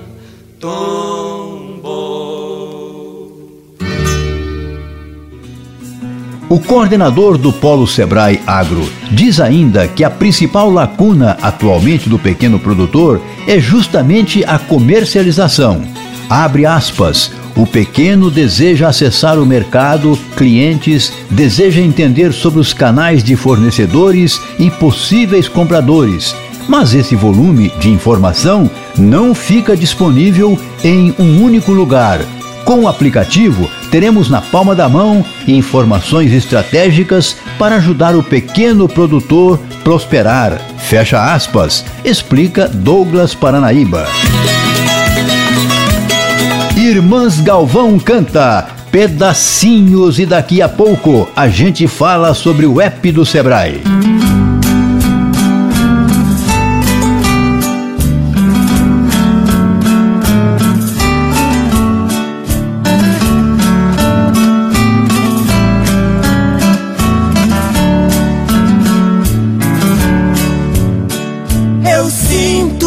Chegou a hora de uma decisão. Preciso sair do sufoco de te esperar. Quem vem cobrando esse momento é o meu coração. Não dá mais pra passar as noites sem te abraçar. Preciso acordar de manhã e te ver ao meu lado. Sentar-me à mesa com você, tomar café te olhando. Não dá mais pra te ver partir. É hora de se decidir. Eu te preciso toda hora e não vez em quando. Eu sei que quando está livre, você vem correndo se entregar a mim. Porém, quase não se demora, quase não tem tempo e precisa ir. Amor, eu não sou egoísta, mas te quero aqui no mesmo travesseiro. Já chega dos seus pedacinhos, eu te quero inteiro.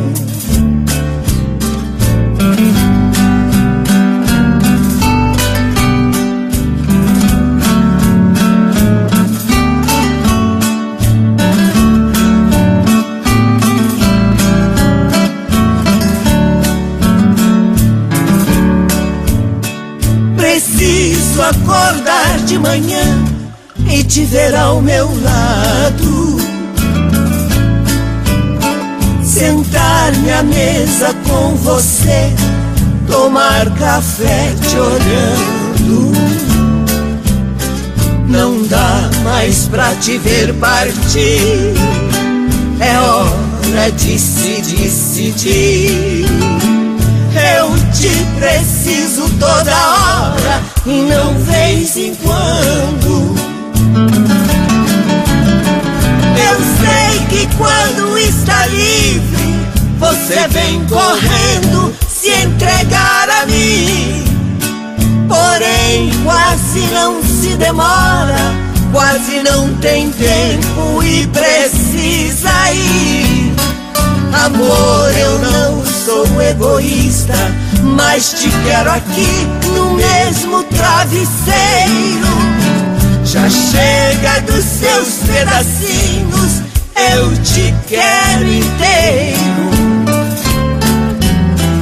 Amor, eu não sou egoísta, mas te quero aqui no mesmo travesseiro.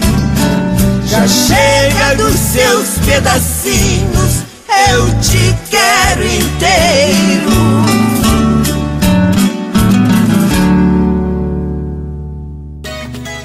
O projeto piloto, que teve início em abril, ainda não divulgou os resultados da interação com os produtores. Segundo o coordenador, os consultores intermediando essa fase de teste com os produtores podem facilitar essa coleta de dados e torná-la mais eficiente.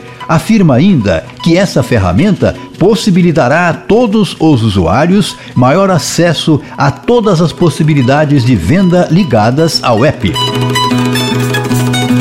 Encerramos esse bloco com Nenete Dorinho cantando Penas de Minha Alma.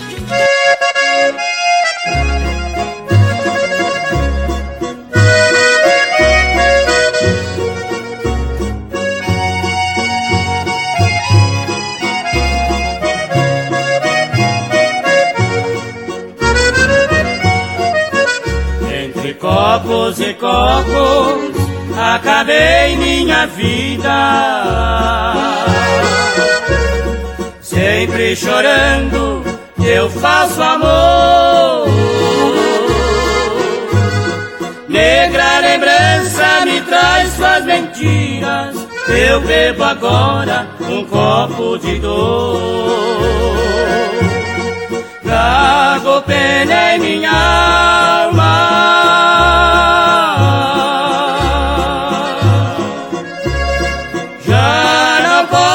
Viver. Traíste quem te amava, por isso deve sofrer. Queira Deus que te pague.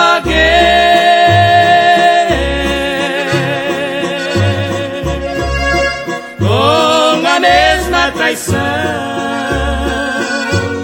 Assim verás como é triste zombar de um coração.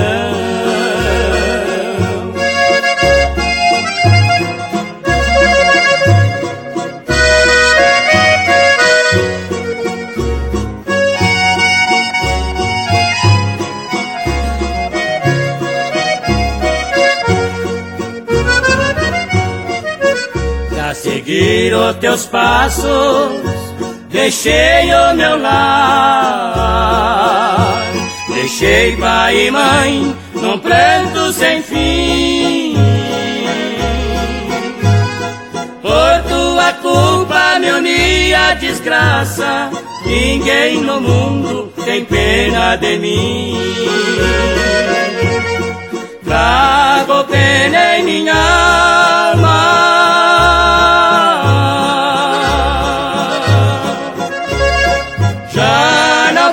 Posso viver, traíste quem te amava, por isso deve sofrer. Queira Deus que te pague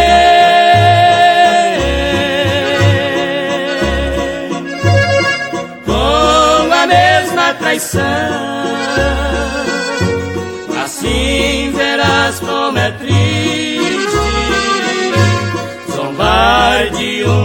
Coração.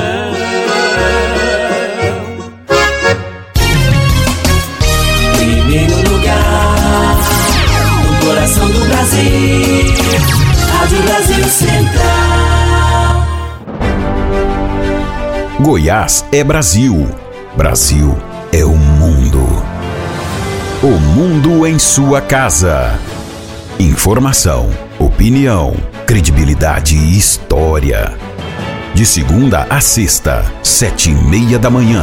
Na Rádio Brasil Central, FM 90,1, AM 1270. Agora também na TV Brasil Central e no YouTube da TBC. O jornal de todos os goianos, em qualquer lugar do mundo.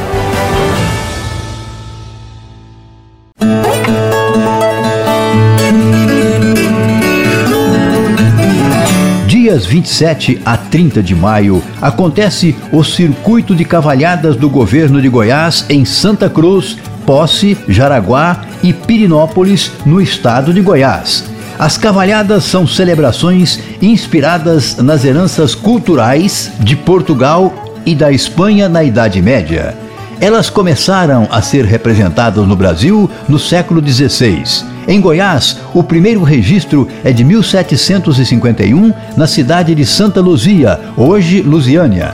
A festa une religiosidade e fé, cultura, turismo, economia e valorização do patrimônio imaterial do Estado, mobilizando os moradores locais e visitantes. Maiores informações: www.cultura.gov.br.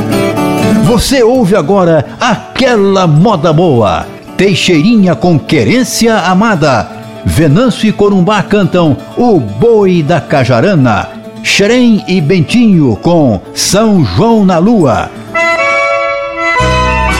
O shot que eu canto agora, na voz que do peito sai, é uma homenagem sincera em memória do meu pai.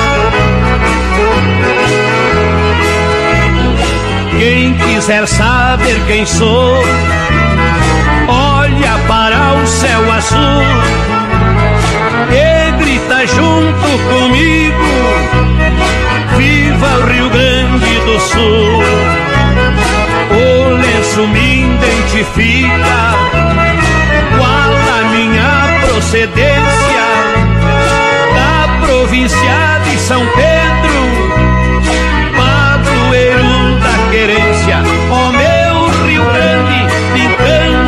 Mil, disposto a tudo pelo Brasil. Querência amada dos barreirais, da uva vem o vinho, do povo vem o carinho, bondade nunca é demais.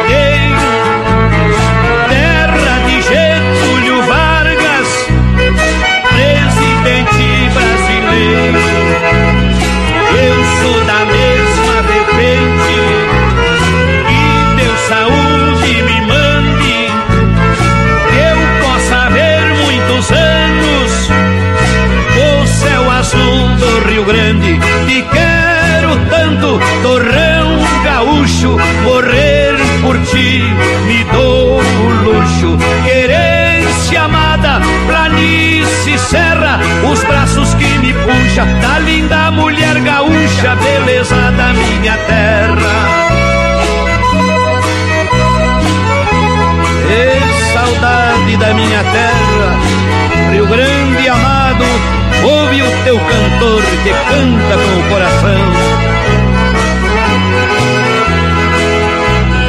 Meu coração é pequeno, porque Deus me fez assim. Mas cabe dentro de mim. Sou da geração mais nova, poeta bem macho e guapo. Nas minhas veias escorre o sangue herói de farrapo. Um Zé gaúcho, espora e mango, foi maragato ou foi chimango.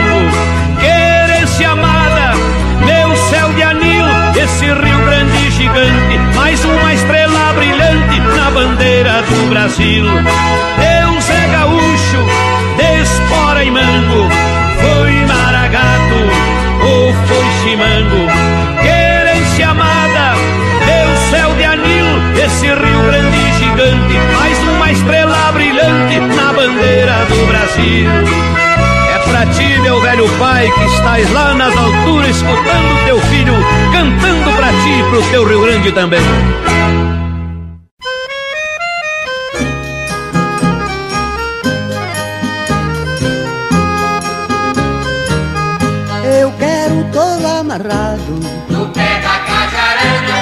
Amarre o boi no pé da cajarana. Eu já amarrei o touro E você não desamarra Senão a gente se agarra. E eu lhe mato de estouro Vai ser grande o desadouro Minha volta é tirana Quem diz assim não engana. Esteja bem avisado Que o touro fica amarrado. No pé da cajarana, Não amarre o boi. No pé da cajarana. Seu pensar é de pouco, lobo não engole lobo, comigo é duro no duro. Vendo que é meu eu apuro, eu entrego a Bastiana, me despeço essa semana dos meus filhos abençoados, e o touro não fica amarrado. No pé da cajarana, E eu quero que amarre o boi, no pé da cajarana. Comigo é prego batido e a ponta bem virada, marque a hora da parada, que eu estou prevenido. Pode vir, tô decidido, vou pro aceiro da cana, dê adeus a Bastiana. Se considere um finado e o touro fica amarrado. No pé da cajarana, Não amarre o boi. no pé da cajarana. Eu não sou cabra fino, sempre fui homem valente, mas tens coisa que a gente é quem faz o mau destino. Sou pai de quatro meninos, e se eu for sentenciado, ou mesmo sendo finado, enviuvo a Bastiana pro modo do touro amarrado. Pé da cajarana, Mas eu quero que Se é assim, tem razão. É um caso de família. Terminou nossa porfia, acabou toda a questão. E nós somos dois irmãos. Ponha os meninos criados. Quero ver tudo educado. E viva bem com a Bastiana. Mas deixe o touro amarrado. No pé da Não amarre o boi. no pé da. Mas eu quero um bicho amarrado. Não amarre o boi. no pé da cajarana. E eu quero um bicho amarrado. No pé da cajarana. Não amarre o boi.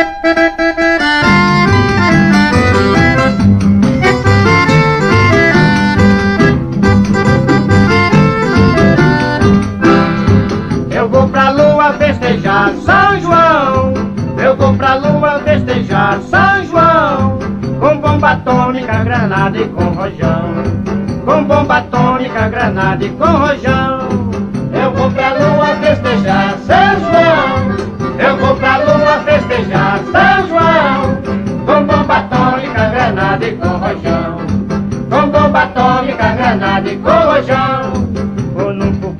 juntinho com meu amor. Vou a propulsão a jato se não falha o motor. Em vez de soltar balão, eu solto disco voador. Eu vou pra lua festejar São João. Eu vou pra lua festejar São João. Com bomba atômica, granada e com rojão. Com bomba atômica, granada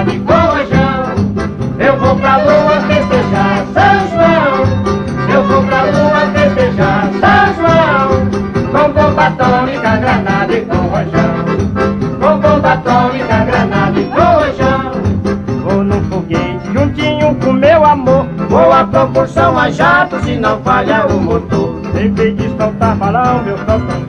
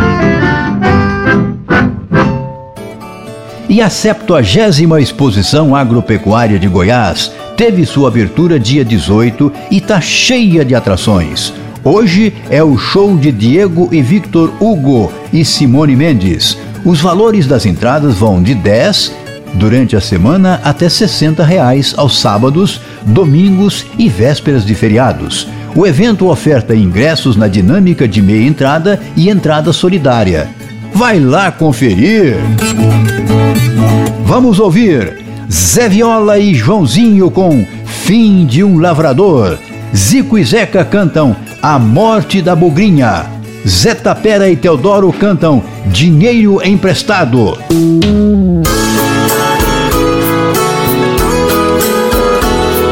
Eu vi um velho sentado em um lar de ancião, com os olhos cheios d'água, perguntei qual a razão. O velhinho respondeu sem tirar os olhos do chão: Chega pra perto, seu moço, vou dizer, preste atenção. Venho de um lugar distante. Sou caipira, sim, senhor.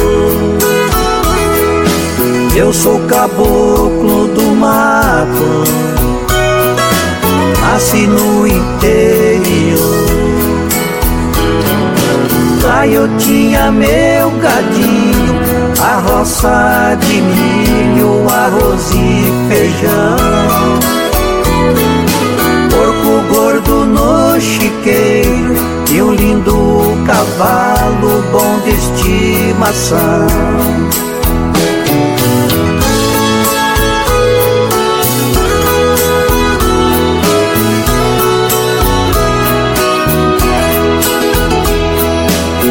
Uma casinha de barro, cobertura de sapé.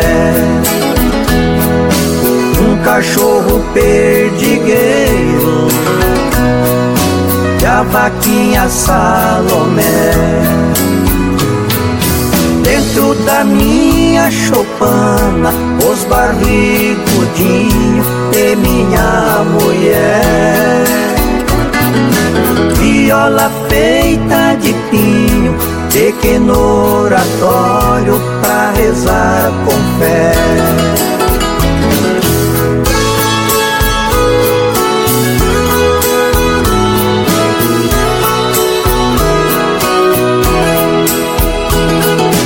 vagalume iluminando as belezas do sertão. Barulho de cachoeira parecia oração. De longe a gente escutava no meio da mata o grito do urutau. Quando amanhece o dia, a passarada faz um carnaval.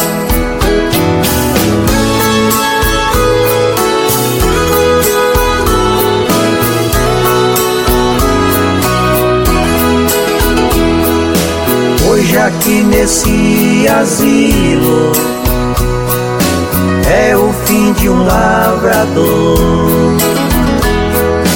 Agradeço sua visita, teu carinho do Senhor. Dizem que sou empecilho, minha família já não me quer mais. É como diz o ditado, pai trata dez filhos, dez não tratam pai. É como diz o ditado, pai trata dez filhos, dez não tratam pai.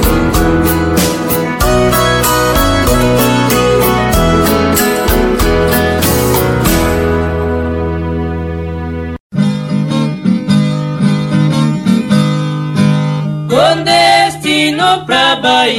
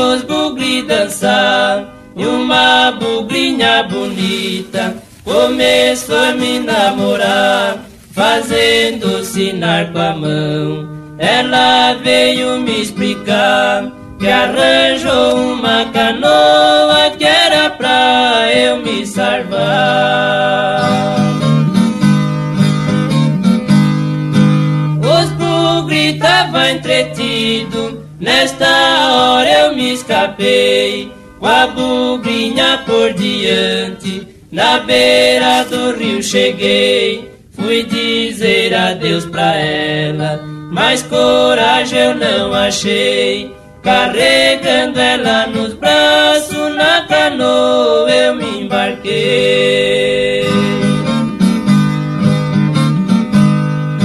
Um bugre tava sondando no arco de uma ramada. Quando ele avistou a canoa, atirou uma flechada. A bugrinha deu um gemido e no rio caiu deitada, deixando um rastro vermelho naquelas águas prateadas.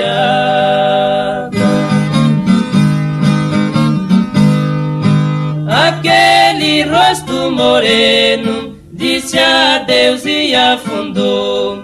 A canoa foi descendo num pranto cheio de dor. Meu coração de caboclo deste peito se apartou.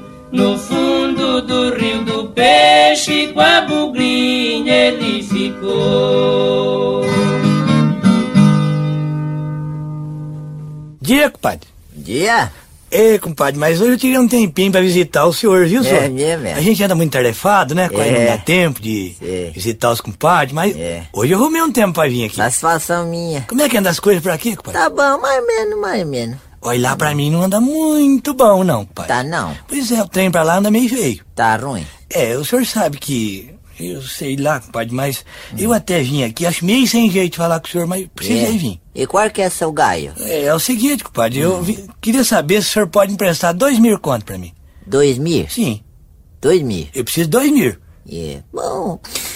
Acontece, compadre, que eu também tenho umas contas pra pagar, sabe? É, compadre, mas dependendo da data que o senhor tem o vencimento, eu trago pro senhor de volta. Daqui por uns 30 dias eu vou precisar desse dinheiro. Se o senhor me emprestar, Ah, eu pago o senhor com 15. com 15? 15 dias.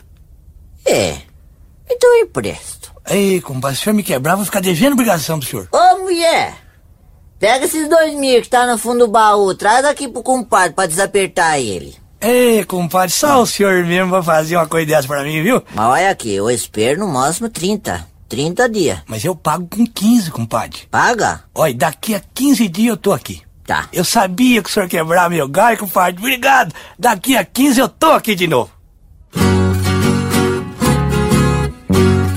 Eu vou quebrar o seu galho, o dinheiro eu empresto, para evitar que seu nome seja sujo no protesto. Amigo é pra essas horas, a gente faz o que pode, isso é coisa provisória, será nossa promissória, sua palavra e seu bigode.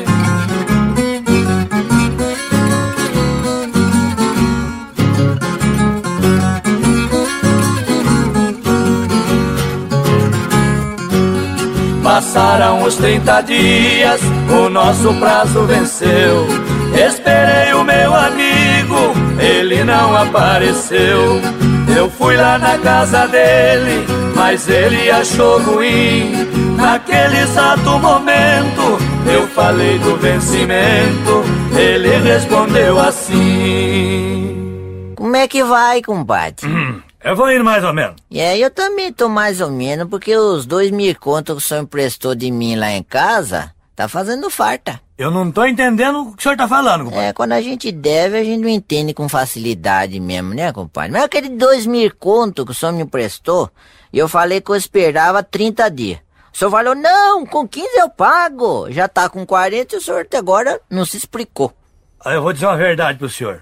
De tanto que eu já emprestei pra tanta gente que eu tô devendo que eu nem lembro mais desse negócio. É, mas carece de lembrar, porque dois mil contos são dois mil contos, faz farta, né, O compadre? senhor quer saber de uma coisa? O senhor tá falando é muita besteira na porta da minha casa. Compadre, o senhor tá querendo que eu volte a pé pra Minas Gerais? Não dá. Olha, compadre, se o senhor não for embora daqui, eu ainda vou te cortar de chicote. Não, não, não, não, não, não, não. Hum, Violência não. Não precisa cortar de chicote, não. Eu volto a pé, mas panhar não panho. E quer saber de uma coisa? Esses dois mil cruzeiros ficam desmola.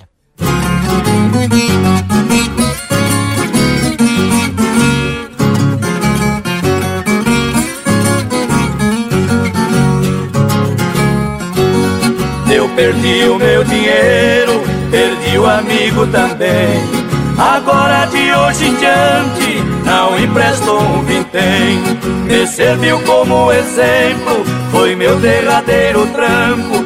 Quem estiver apertado, quiser dinheiro emprestado, que vai emprestar no banco. Bom dia, Cristiano Deveras. Hoje temos poetisa? Bom dia, Alencar. No programa de hoje vamos conhecer a poetisa Yaciara Nara. Nascida Dice Leite Ferreira em Anápolis, Goiás, em 5 de outubro de 1974, seguiu ainda bem nova para a cidade de Barretos, onde concluiu o ensino fundamental. Com forte veia artística desde criança, sempre gostou de artesanato e canto, tanto que se apresentava aos 10 anos de idade na rádio PR de Barretos. Casou-se em 1955 e em 1958 veio de volta para Goiás, agora em Goiânia. Entretanto, assim como Cora Coralina, a quem tinha como referência, durante boa parte de sua vida se ateve à criação dos filhos e aos serviços domésticos, e somente quando veio se separar do marido, em 1981, é que assumiu a identidade artística. Foi sócia fundadora da Associação Louvartes, oficineira Colmeia da Amizade, órgão filantrópico das esposas e filhas de maçons, com filiais em Anápolis, Uirinópolis, Inhumas e outros lugares. Fez parte da União Brasileira de Escritores de Goiás e do Clube Literário de Brasília. Recebeu diploma de honra do mérito da Rádio Clube de Goiânia e da Academia Internacional de Letras do Rio de Janeiro. E a Ciara Nara faleceu em Goiânia em 18 de junho de 2015, deixando vasta obra. Chão vermelho, duro chão, onde passa o carro de boi chiando, pesado, cantando. Chão pisoado, estriado do meu sertão, deste meu Brasil tão amado. Chão solto, piso sulcado pela vida caminhante, pelos bois, pelos tropeiros e viajantes, ciganos da vida, andarilhos da sorte, chão comprido, meu tempo forte, quero caminhar em teus caminhos, chão estrada, pedaços de mim, cantinho da vida, onde se caminha buscando viver, sonhando amar. Esse programa teve apresentação de Alencar Valadares, produção de Minéia Gomes e Jennifer Jacobi, reportagem de Minéia Gomes e produção do poema Cristiano Deveras e trabalhos técnicos de Eduardo Faria. Fiquem todos com Deus e até a próxima! Programa Nosso Goiás. Música, notícias e dicas sobre a vida rural. Todo sábado, às 5 da manhã, na Rádio Brasil Central.